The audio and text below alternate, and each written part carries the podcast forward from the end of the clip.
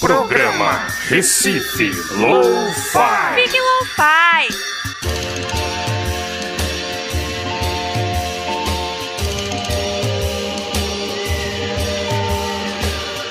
Saudações, estamos estreando a segunda temporada do programa Recife Lo-Fi aqui pela Freicaneca FM.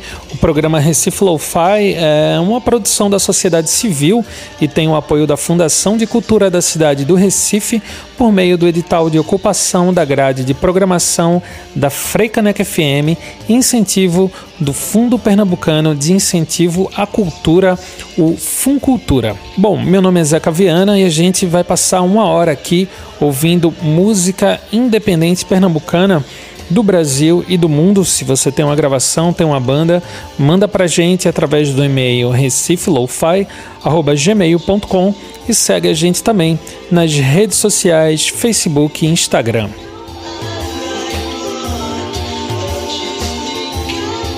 E no programa de hoje teremos um especial Sativa, disco icônico lançado em 1973, uma parceria entre Lula Corte e Lailson de Holanda, dois multiartistas que se conheceram ainda na juventude e criaram essa pérola da música independente, psicodélica, pernambucana e brasileira, um disco raríssimo. Se você tem o seu, guarde muito bem.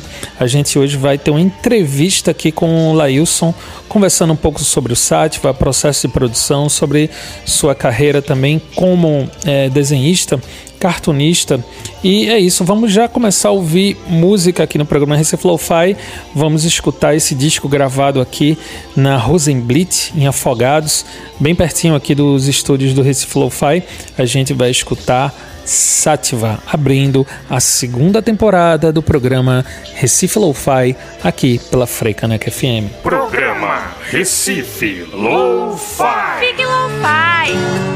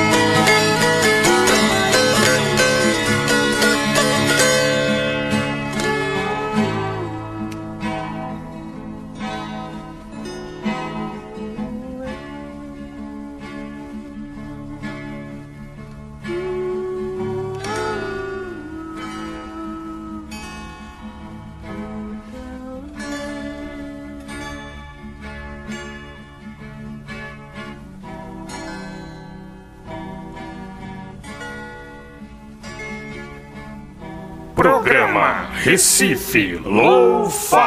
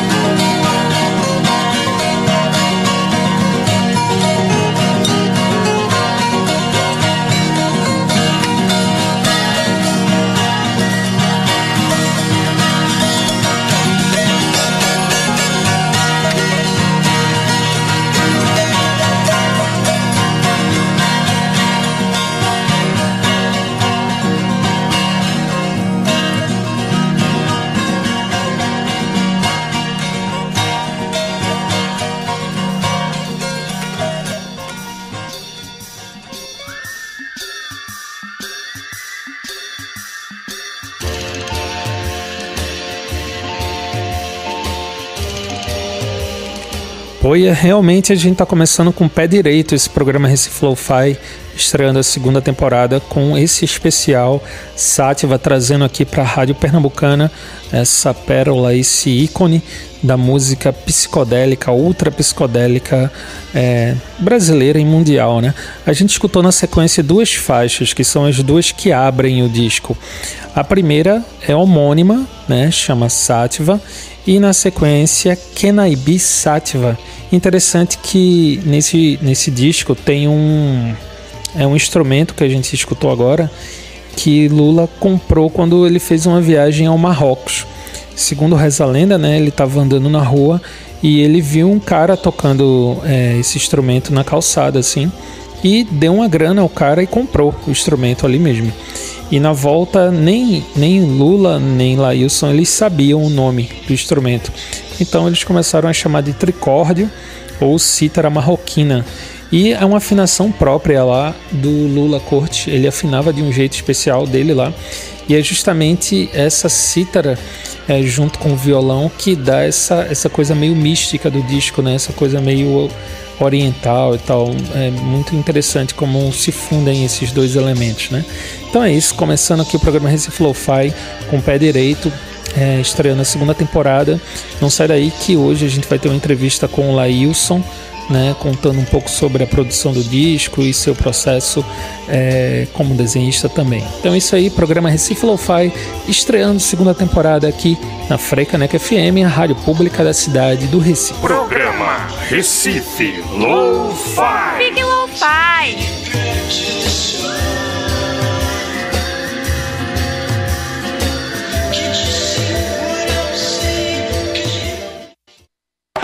101,5 Frei Caneca FM. De segunda a sexta, ao longo da programação da Freicaneca FM, você confere Ganhando Asas nas Ondas do Rádio, um dos selecionados no edital de interprogramas da emissora. Um lugar onde as pessoas com deficiência têm espaço para se expressar e serem representadas através de conteúdos que fortalecem a cidadania. Ganhando Asas nas Ondas do Rádio, interprograma universitário de segunda a sexta, ao longo da programação da 101.5. Frei Caneca FM, a rádio pública do Recife.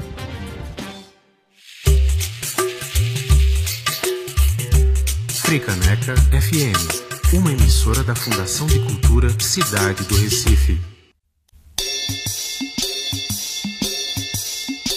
Programa Recife Low-Fi. Fique Lo-Fi.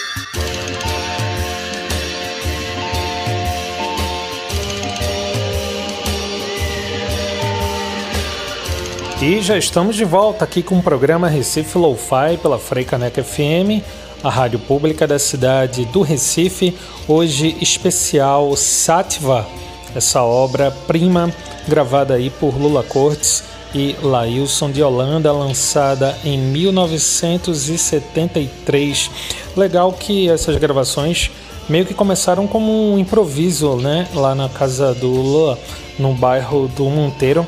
Lula é, descobriu até um violão lá de 12 cordas, passou para o Lailson e eles começaram a fazer esses improvisos aí, influenciados muito pela, pelo rock da época, né? raízes nordestinas também, elementos da contracultura, psicodelismo, misticismo oriental, inclusive a palavra sattva em sânscrito significa o terceiro aspecto da realidade, onde o divino se encontra com a matéria de forma harmônica. E a gente vai continuar aqui ouvindo o disco Sativa.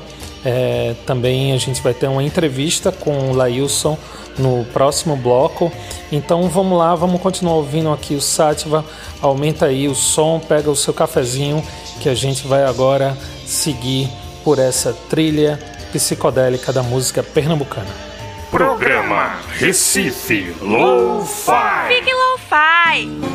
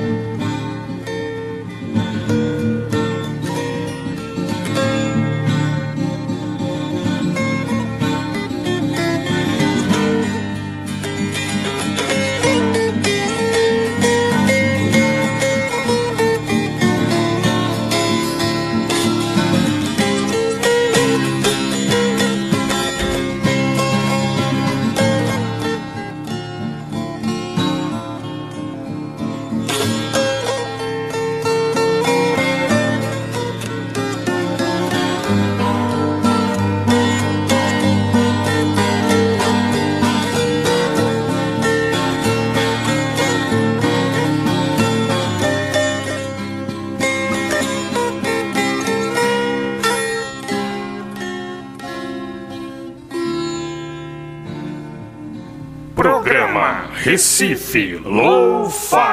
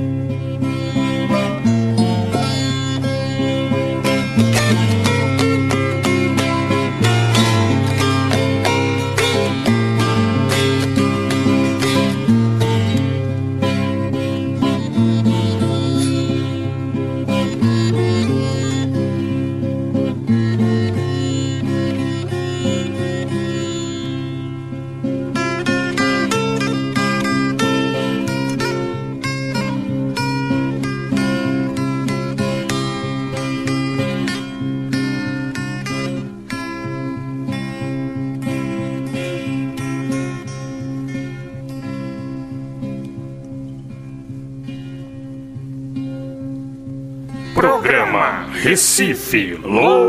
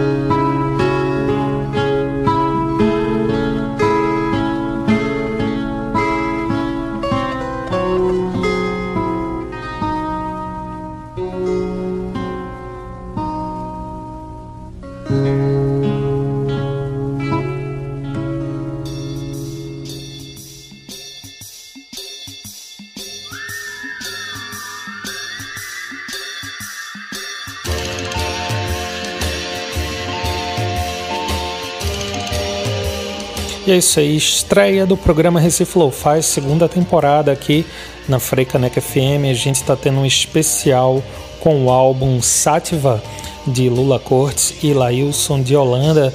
A gente escutou agora na sequência três faixas: Alegro, Piradíssimo, Lia, a Rainha da Noite e A Passe Donata. Bom, uma coisa interessante também sobre esse álbum, né? Toda essa parte gráfica foi feita pelo próprio Lula Corte é, e muita gente não sabe, mas a capa do disco, né? Que é aquela magenta tal, bem, bem bonita. É, o, o próprio Lailson falou, revelou o que era. É uma mariposa num, num, numa luminária, né?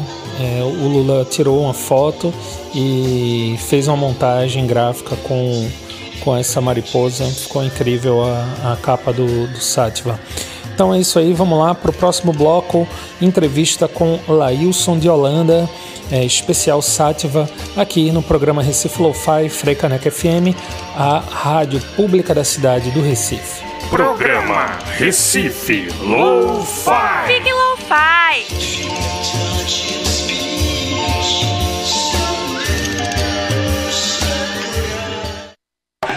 Cento e um vírgula cinco. Freicaneca FM. De segunda a sexta, ao longo da programação da Freicaneca FM, você confere Ganhando Asas nas Ondas do Rádio, um dos selecionados no edital de interprogramas da emissora. Um lugar onde as pessoas com deficiência têm espaço para se expressar e serem representadas através de conteúdos que fortalecem a cidadania. Ganhando Asas nas Ondas do Rádio, interprograma universitário de segunda a sexta, ao longo da programação da 101.5. Freicaneca FM, a rádio pública do Recife.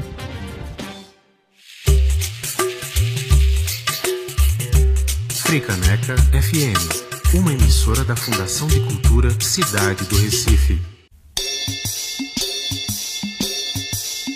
Programa Recife Lo-Fi. Entrevista Lo-Fi.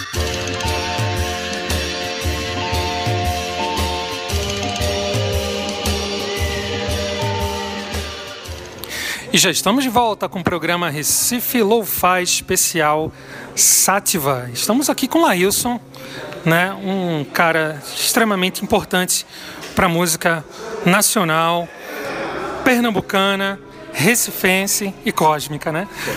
Exatamente. É eu pensei que você ia esquecer essa parte que é a mais séria, justamente das vibrações dos, dos vários mundos e realidades. Então, Sátiva faz parte disso. Wilson, a gente está aqui, né, no, Passo do Frevo, acabou de ter o lançamento do, do LSD, Lindo Sonho Delirante, do Bento Araújo. Foi incrível, né, a participação aqui, Lailson. Eu queria que você contasse um pouco é, desse início, né, mas também é, como, é, como é que tu une a música também com essa parte mais imagética, né, da, da, da ilustração também. Antigamente eu costumava dizer que eu era casado com uma musa e tinha um caso de amor com outra. Então eu era casado com a musa do desenho e tinha um caso de amor com a musa da música. Descobri que as duas são a mesma mulher, eu apenas que era um idiota e não conseguia ver essa diferença.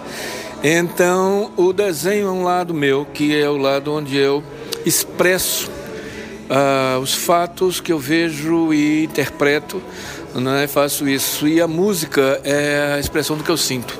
Então a música é muito mais uma coisa que vem do interior para se manifestar lado de fora, e enquanto que o desenho é um reflexo do que eu vejo aqui fora e processo e reinterpreto. Meu desenho mais conhecido ficou o desenho de humor por conta de eu ter passado quase 30 anos fazendo uma charge diária. Mas assim, meu desenho ele sempre foi uma, uma maneira de, de, Eu aprendi a desenhar antes de aprender a escrever. A minha primeira escrita foi a escrita imagética. Né? Eu vim aprender a escrever por volta dos seis anos, sete anos de idade, mas eu já desenhava bem antes disso. Né? Eu não tenho nenhum desenho dessa época. O, único desenho, o desenho mais antigo que eu tenho, eu tinha 11 anos de idade, mas uh, que eu tenho guardado. Mas é, sempre consegui. Na verdade, não, não foi muito fácil, na verdade, não. Porque eu comecei a trabalhar. Eu sempre quis ser desenhista desde criança. Mas aos 12 para 13 anos eu descobri a música e os Beatles. Então, quando eu descobri os Beatles, o mundo mudou radicalmente. E, e os Rolling Stones também acompanharam. Mas eu era muito mais fã dos Beatles. Então, resolvi aprender a tocar violão. Com 14 anos, eu já tinha minha primeira banda. Eu tocava na escola. E aos 16, eu já era um profissional de desenho eu comecei a eu fiz um teste para uma bolsa de estudos no exterior e a pessoa que me entrevistou disse, olha, o curso onde eu trabalho está precisando de um desenhista. E eu fui lá no dia seguinte e eu tinha que fazer cinco desenhos todo dia. Eu saía da escola de meio-dia, comia, ia para o trabalho e desenhava até às seis da tarde. Então comecei a ilustrar o material didático. E, obviamente, eu estava aprendendo. No, no final do ano, o cara me ofereceu fazer uma, uma tentativa, ele tava, queria fazer o que hoje em dia se chamaria uma imersão e era cinco horas de aula por dia, só falando inglês, e eu entrei, quer ser cobaia? Eu disse, claro. Então, aprendi. Quando eu fui, fui morar nos Estados Unidos, e quando voltei, lá nos Estados Unidos foi quando eu comecei a publicar meus desenhos. Esse ano que vem agora eu vou completar 50 anos que eu publiquei meu primeiro desenho assim, na imprensa, né? E foi quando eu ganhei meu primeiro prêmio também, foi lá. E aí quando eu voltei, eu fiz o curso de treinamento para professores, aí me tornei professor de inglês e português. E aí, como eu tinha mais disponibilidade, então eu trabalhava como desenhista, trabalhava como professor e tocava. Então eu tocava com as bandas todinhas que eu ia encontrando e fazendo. Então eu tocava com, com o pessoal da, tanto do Morro de Casa Amarelo, da Vila dos Comerciários, como Almi, Vinho, esse pessoal todo, como ia tocar com Euclides Dourado, que morava nos Aflitos, né, e o pessoal da, da, da Porta Larga, que tinha lá. Gente, então eu saía conhecendo todo mundo. Tocou, é legal, é meu amigo. E a gente começava a, a tocar juntos. Então, quando chegou, quando eu estava com, com 20 anos, eu lancei Sátiva, eu resolvi assim que a música ia ser minha tentativa de, de, de, de vida mesmo. Mas a, a música era muito complicado para pagar contas. E eu não tinha vocação assim para passar fome, ficar coisas, tendo uma profissão que já eu trabalhava, eu já era um profissional. Então eu tinha que escolher qual das duas musas eu ia me casar. Então eu me casei com a musa do desenho. Foi muito difícil para mim deixar a música. Eu me afastei da música no final de, no começo de 74, voltei em 75, mas vi que realmente não tinha como eu conciliar as duas coisas. Então eu tinha que eu tinha que trabalhar, já estava com 24 anos, quer dizer, já estava na idade de, de, casar, constituir família. Antigamente essas coisas a gente fazia mais cedo. Então a, aí eu fiquei desenhista, só voltei a tocar em 1991. E foi engraçado, fiz um show lá no Piauí com os irmãos Caruso, um show satírico. E eu tenho uma, uma, Eu não tinha nenhuma música satírica para cantar, mas aí eu fiz uma versão do Larry B. E o teatro 4 de setembro veio abaixo, assim, todo mundo me aplaudiu pra cacete. Eu disse, pô, mas eu sinto uma falta disso que ninguém imagina. E aí quando eu voltei, a gente tinha uma página de humor que tinha aqui, que era o Papa Figo, que depois virou um jornalzinho independente. E a gente fez um show no Batuta de São José, que era a Noite do Papa Figo. E aí eu criei um personagem chamado Penisvaldo Pinto. Ah, ele é um, um um cantor brega, ele é um cantor brega nordestino, dá para perceber assim pelo sotaque, bem nordestino mesmo. E o problema dele é que o nome dele é mistura do pai dele com o nome do, do, do pai dele, que era para se chamar Benício, mas o avô dele era Fanho. E aí disse que o nome do menino é Penício. E o resto da, do nome é o nome da minha mãe, que Deus a tenha, se chamava Oswaldo. O senhor acha graça porque não era a senhora sua mãe. Mas então ficou o Penisvaldo. E o Pinto é, mesmo, é meu mesmo, o Pinto é artístico, então assim, o fã-clube gosta, mas a gente nunca pode levar. Então criei esse personagem, que na verdade é uma sátira a mim mesmo. E aí a gente está apresentando esse show e de repente eu vejo que pela primeira vez eu estou rindo. Eu estou rindo de mim.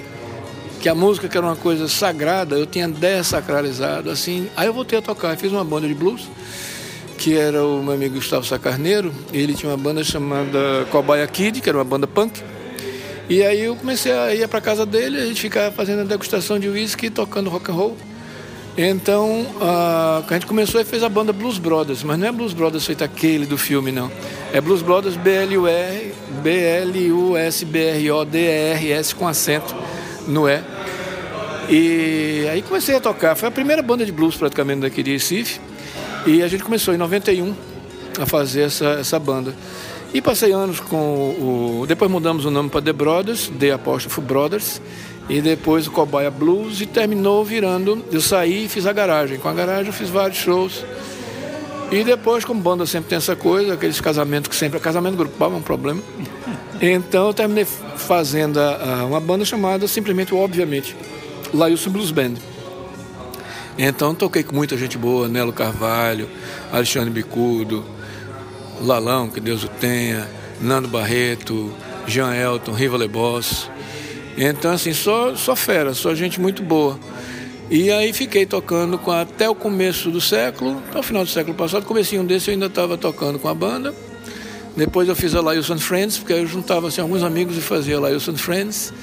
E deixei de me apresentar a partir de 2000. Não, me apresentei com Fetos no Rio de Janeiro, em 2014. Foi minha última apresentação. De lá para cá nunca mais toquei, não. Agora, nesse período que tu passou nos Estados Unidos, hum. essa questão das capas dos discos sempre, nesse período, principalmente, tinha uma coisa muito magética, né? Te influenciou na parte gráfica também? Sim, sim, sim. Capa de disco é fantástico. Capa, a capa do disco, você ficava escutando o disco e viajando na capa. Aquelas capas do Yes, a capa do King Crimson. Quando eu vi a capa do King Crimson, eu fiquei de boca aberta, literalmente, como aquele, aquele desenho do 21st Century Schizoid Man. Né? Então a, as capas do Jethro Tull sempre me fascinaram. Escutei Jethro Tull a primeira vez, aquela capa do Benefit, na versão original, aquelas figurinhas são destacáveis, vem dentro, você monta o palco com as figurinhas em, em cartão. O Aqualung, o Aqualung eu tenho original até hoje, sabe? É, um ovo frito, ele chia um pouquinho, mas ainda está inteiro. E para mim foi um disco fantástico, porque foi, eram, eram discos conceituais. Era uma época que você tinha o Emerson Lake Palmer, tinha o King Crimson, tinha o Jet Total. E esses discos todos eles traziam conceitos, não eram simplesmente assim uma compilação de músicas. Você junta 10 músicas e faz um disco. Não. Ele tem que contar uma história. Então, Sátiva, quando você vai ver, a história que, que, que ela conta não é uma história linear, ela é uma história de transtemporal, como eu costumo dizer Atualmente eu estou fazendo litogravuras e essas litogravuras é um reencontro com o meu desenho daquela época, que ficou guardado, ficou guardado esses anos todos, porque o desenho de humor todo mundo esperava que eu sempre fosse fazer um bonequinho do narigão, uma coisa dessa. Tá, se é que vocês esperam, eu faço. Mas o meu desenho mesmo, ele estava trancado, não fazia ele. E de repente eu estou fazendo um reencontro entre. Deve sair uma exposição até o final do ano, que é justamente o reencontro dessa minha era psicodélica com o, o meu desenho da era psicodélica, mas feito hoje com o know-how que eu adquiri nesses quase 50 anos de carreira e um detalhe curioso é que, por exemplo, eu desenho hoje em dia, eu desenho com a mesa Cintiq Wacom, que é uma mesa digital, eu desenho nela, o desenho já vai saindo. E de repente eu estava desenhando na pedra, na litografia você desenha na pedra. Aí eu digo, eu saí dos Jetsons para os Flintstones, sabe? fiz uma transposição. E desenhar na pedra é fantástico, porque a pedra, eu conhecia toda a teoria da litogravura. Porque como eu pesquisei homográfico, eu também faço pesquisa, então eu pesquisei sobre o homográfico. O homográfico mundial, no século final do 18 até o final do 19, era todo feito em litogravura. Então, o que é eu sabia. Como se faz eu sabia, mas eu nunca tinha feito. E aí quando você começa a desenhar na pedra, a pedra é um material orgânico. Então ela não é inerte, ela começa a reagir. Então você vai passando o lápis gorduroso, você vai vendo, pô, mas essa textura aqui ficou legal, deixa eu ver como é que ela fica. Daqui a pouco você está num diálogo com a pedra que não tem machim. Para você chegar e dizer, terminou o desenho, é, sabe, é pau, porque você vai, não, peraí, peraí, ainda falta um detalhe. Quando você vê, não, não, não posso mais riscar esse, eu tenho que riscar outro. Aí vai para você fazer a impressão. Aí é outra viagem completamente diferente. Quando passa tudinho, você dissolve o desenho, o desenho deixa de existir na pedra, fica só como um fantasma transparente, e aí quando a tinta bate em cima, ele volta. Então são sensações assim que a tecnologia de hoje não vai lhe dar. É uma tecnologia. Eu sou feliz porque eu estou podendo usar hoje uma tecnologia de dois séculos atrás, né? E que assim, e funciona muito bem, sabe? Então eu sempre lidei, não foi fácil, porque como eu digo, o desenho sempre foi minha ferramenta de trabalho, sempre foi minha profissão. E a música sempre foi minha paixão. Eu só acompanho quando eu estou triste. Se eu for fazer uma música alegre é por encomenda, mas por... É, a música ela é quando o coração... Eu costumo dizer que blues é uma música que você chega, pega a faca, corta o peito, tira o coração, bota em cima da mesa, fatia, mostra e faz, tá vendo? É assim que é meu coração. Fecha, bota de novo no peito e faz um blues.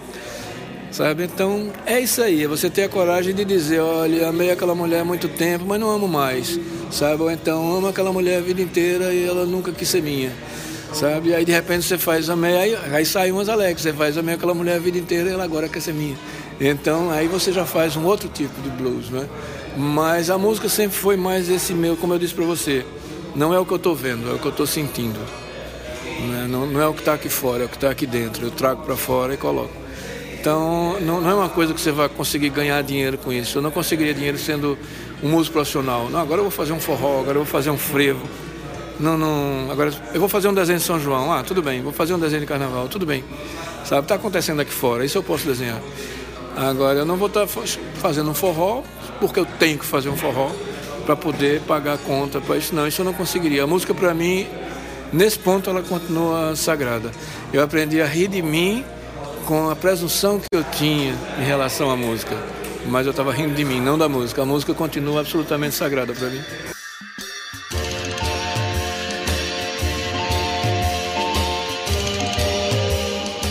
É isso aí, a gente acabou de escutar agora a primeira parte da entrevista com Lailson de Holanda, nesse especial que a gente está fazendo hoje com o álbum Sativa, lançado em 1973. Não sai daí que no próximo bloco tem a segunda parte da entrevista com Lailson aqui no programa Recife Lo-Fi, que está estreando a sua segunda temporada na Freicanec FM, a rádio pública da cidade do Recife. Programa Recife Lo-Fi. Fique Lo-Fi.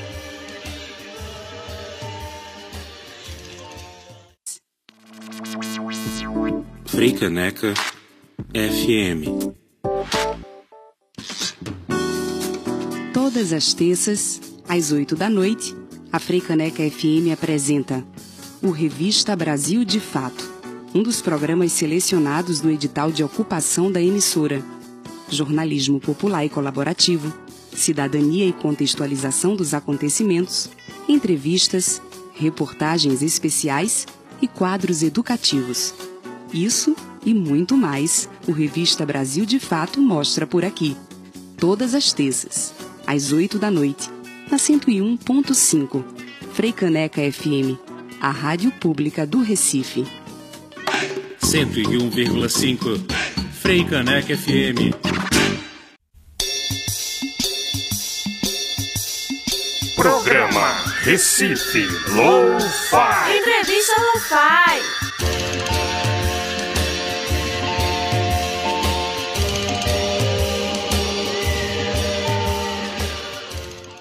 Olha, na verdade, uh, as coisas aconteciam pelo rio da vida mesmo.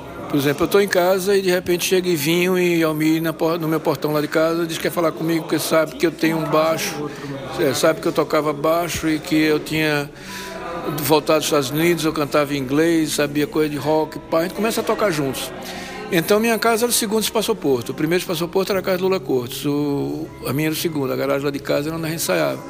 Então, o Tamarineira Village, quando foi formado, ensaiava lá em casa. Sabe, eu tinha garagem e tinha um quarto lá atrás onde a gente ensaiava. E quando estava muito calor, a gente ensaiava no, no quintal mesmo. O Feto ensaiava lá em casa. Então a gente se encontrava porque assim era uma éramos amigos e tínhamos objetivos comuns, mas nunca houve um movimento coeso. A música do, do Tamarineira Village é completamente diferente da que eu faço. A música que eu fiz com Lula Corso é completamente diferente da que eu fiz com Paulo Rafael Zé da Flauta. A música do Marconi Notário é outra coisa totalmente diferente também. Então não havia uma proposta, vamos revolucionar a música brasileira, vamos fazer isso. Não. A gente estava fazendo a música que a gente queria fazer e mostrar, uma coisa muito autoral. E se para fazer isso você tem que alugar um teatro e vai ter que dar um jeito de alugar um teatro, você vai lá e chega e chora e fala, velho, quanto é que eu aluguei o teatro? Não, a gente vai te cobrar tanto. Tá, tá bom, mas é que. Aí na hora H você não tinha lá o dinheiro final para dar, mas aí o cara chegava e tá, tá bom, mas da próxima vez não peça mais não, sabe? E você ia fazendo. Então as pessoas, quando, durante o, debate, alguém perguntou qual, se havia público. Não, não havia público, porque metade do público estava tocando também. então, assim, uma coisa, você. Não é? Mas é você fazer a realidade. A realidade, você tem duas interpretações para ela. A realidade, ela não ocorre aqui fora, apesar de tudo se passar na ilusão do aqui fora. A realidade ocorre dentro de você. A realidade são modelos que você cria e coloca dentro da sua cabeça. Você pega uma criança de 5 anos e uma pessoa começar a levitar na frente dela, ela não vai sair correndo não, ela vai dizer, pô, que legal. Ele flutua, sabe? Porque ninguém disse a ela que as pessoas não flutuam. Então, tudo é possível o cérebro dela vai aceitar essa informação naturalmente. O, à medida que você passa de sete anos, começam a dizer tudo que você não pode. Não, não perca tempo com isso, não faça isso, não faça aquilo. E você é obrigado a entender que você não pode determinadas coisas. Mas você não pode por quê? Então você vai mas isso eu quero. As pessoas hoje fazem umas bandeiras muito grandes. Eu digo, rapaz, vai lá e faça. Qual é o problema? Não, mas eu queria ser assim. E por que não é? Qual é o problema? Não, mas as pessoas vão falar. As pessoas... Oh, cara, é um problema particular das pessoas elas falarem. E qual é o teu problema? Tu vai querer brigar com elas para elas não falarem? Não vai. Sabe, vai querer que elas aceitem se você toca mal? Não. Se você toca mal, você vai tocar mal. Então, aprenda a fazer o seu tocar mal ser uma maneira de tocar tão característica que seja legal. Certo? Ou então vá aprender como é que se toca bem. Não tem outro meio, então não toque. Você vê, eu toquei com, com o mestre Salustiano, fiz um, um blues para ele, um, um, blues rock. Né? Se a gente junta o blues com o maracatu e na rabeca do grande mestre Salu e sai tocando para as meninas tão bonitas quanto doce de caju, o mundo todo se alegrava se Salu rabequeasse um blues, sabe? E a gente vai. Aí eu chamei ele para tocar comigo, lá no downtown. E gravei isso, a gente fez um vídeo disso. É interessante, Léo, que você estava falando desse fazer você mesmo, faça você mesmo. É. E o Sativa é o primeiro LP independente do Brasil, né? E vocês gravaram aqui na zona oeste da cidade, né, na Rosenblitz. É, fala um pouco como é que foi o processo, porque é um disco conceitual, como você mesmo estava trazendo, e muitos dizem que o Sativa é uma música única, ressoando de maneiras diferentes em cada faixa, né? Fala um pouquinho sobre É, o Sativa, ele é, como eu digo, é um registro é, de um momento, de uma época. Ele não registra apenas a música que a gente compôs, ele registra a realidade que a gente estava vivendo. Era uma realidade muito intensa. A vibração de cada um, por todas as razões, toda a conjuntura, a idade, foi um momento cultural, tudo mais, a, própria psicodelia.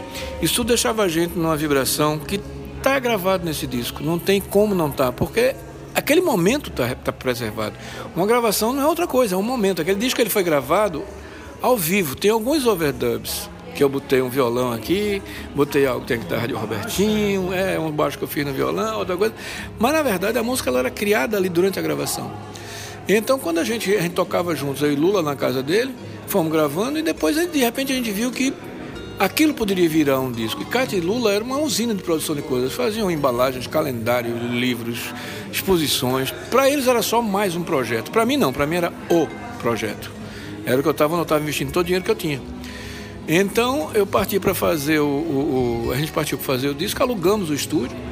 E durante 15 noites a gente passou, virando as madrugadas todinho, porque era de noite.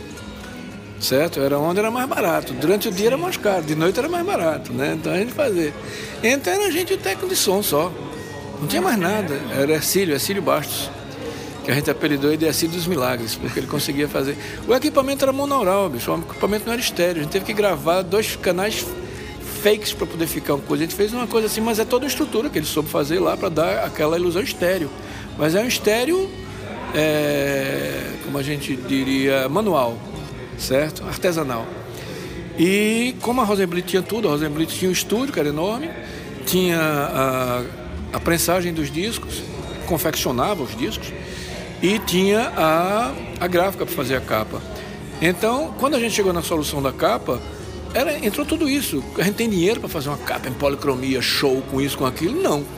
Qual é a melhor capa que a gente pode fazer com o dinheiro que dá para fazer? Essa aqui. Qual é o, o, conceito? A gente discutia muito essas histórias de esoterismo, tarô, é, física quântica não se discutia muito, não. Era dos poucos que tinham alguma curiosidade nisso. Mas é, essas coisas de esoterismo, magia, tarô, sabe, budismo, hinduísmo, tudo isso era, era o trivial variado. A gente conversava sobre isso, ficção científica, essas coisas todas. Então, todas essas, essas coisas eram. E alguns traziam os elementos é, naturais daquilo. Lá vinha Zé Ramalho falando de Zé Limeira, falando da Pedra do Ingá, sabe? Já vinha outro falar outra coisa. E a gente tinha, era a casa de Lula, era, você estava conversando com um fotógrafo, daqui a pouco você estava conversando com um pintor, daqui a pouco você estava conversando com um músico, todo mundo ia para lá, era o espaço porto geral. Né? O meu era o passaporte local e o dele era o geral.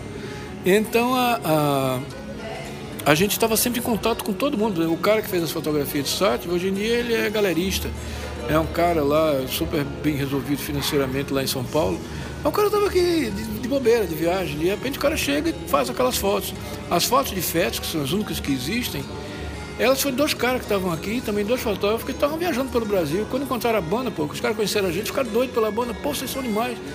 Vamos fazer um ensaio fotográfico com vocês. E fizeram de graça, bicho. A gente não pagou nada. Sabe? Simplesmente eles deram de presente pra gente, tá aqui pra vocês.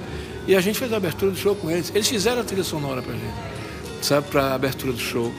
Porque assim, de repente, música tem isso, música é magia. Então música encanta.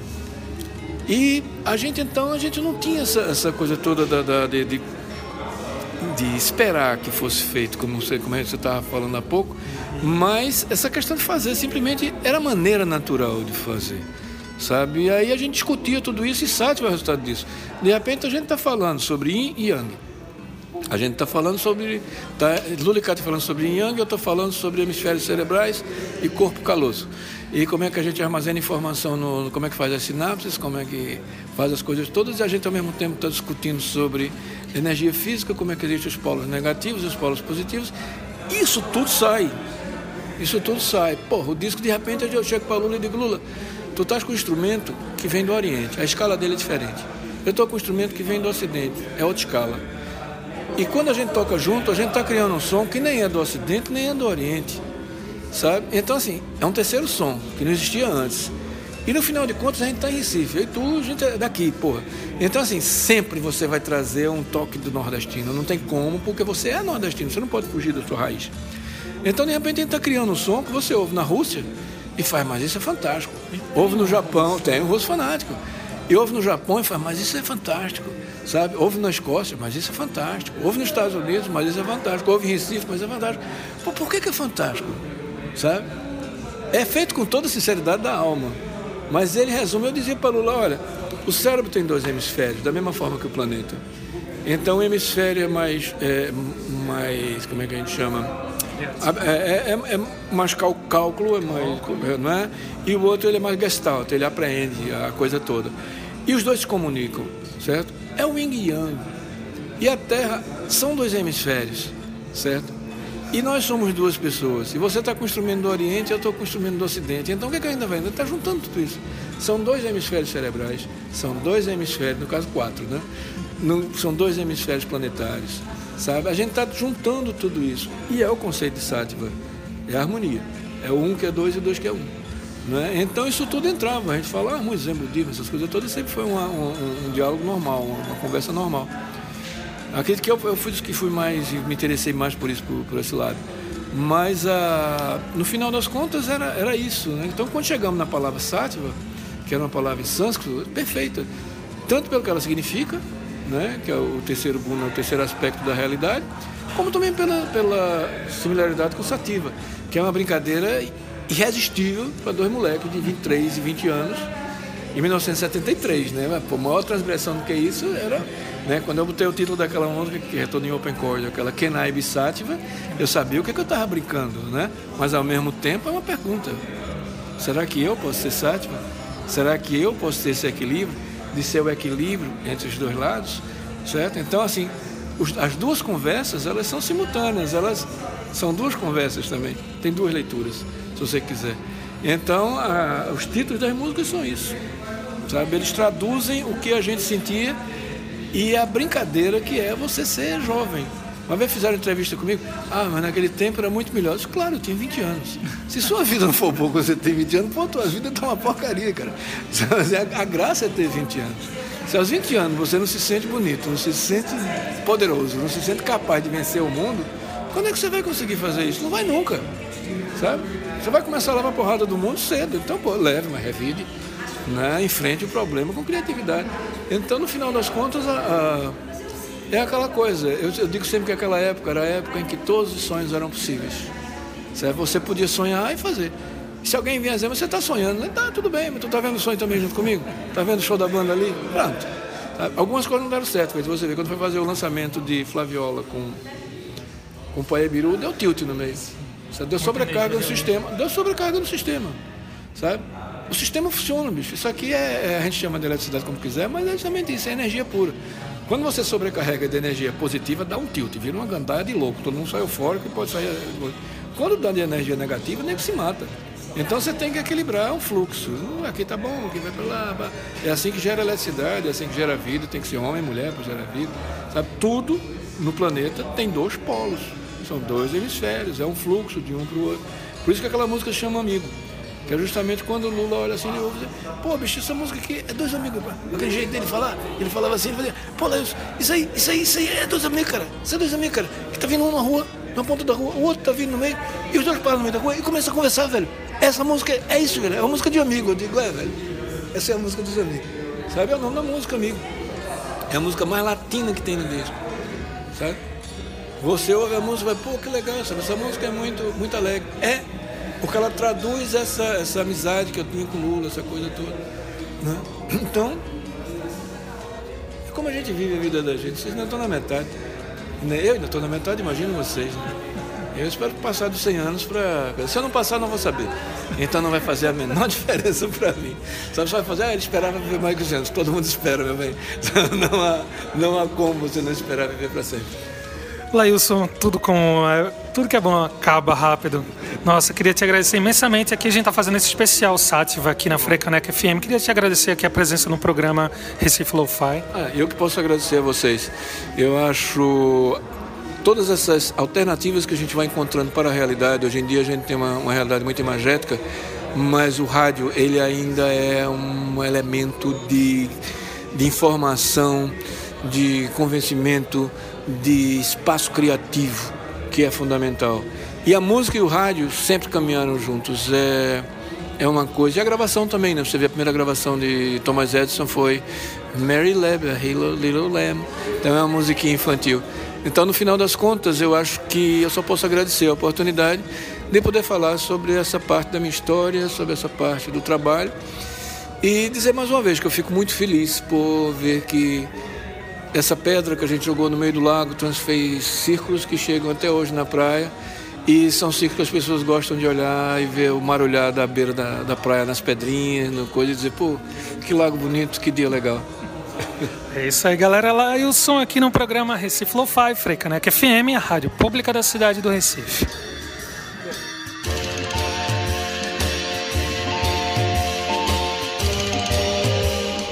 E com essa entrevista com Lailson, a gente encerra o especial de hoje com Sátiva, é, estreando o programa Recife Lo-Fi, segunda temporada aqui na Freicaneca FM.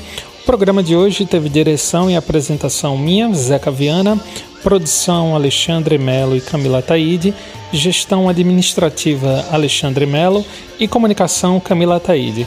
Lembrando que o programa Recife Lo-Fi é uma produção da sociedade civil e tem apoio da Fundação de Cultura da cidade do Recife por meio do edital de ocupação da grade de programação da Freicaneca FM e incentivo do Fundo Pernambucano de Incentivo à Cultura, Funcultura. É isso aí. Na próxima quinta-feira, às 8 da noite, a gente se encontra. Até mais. Tchau. Programa Recife Low fi Fique Lo-Fi!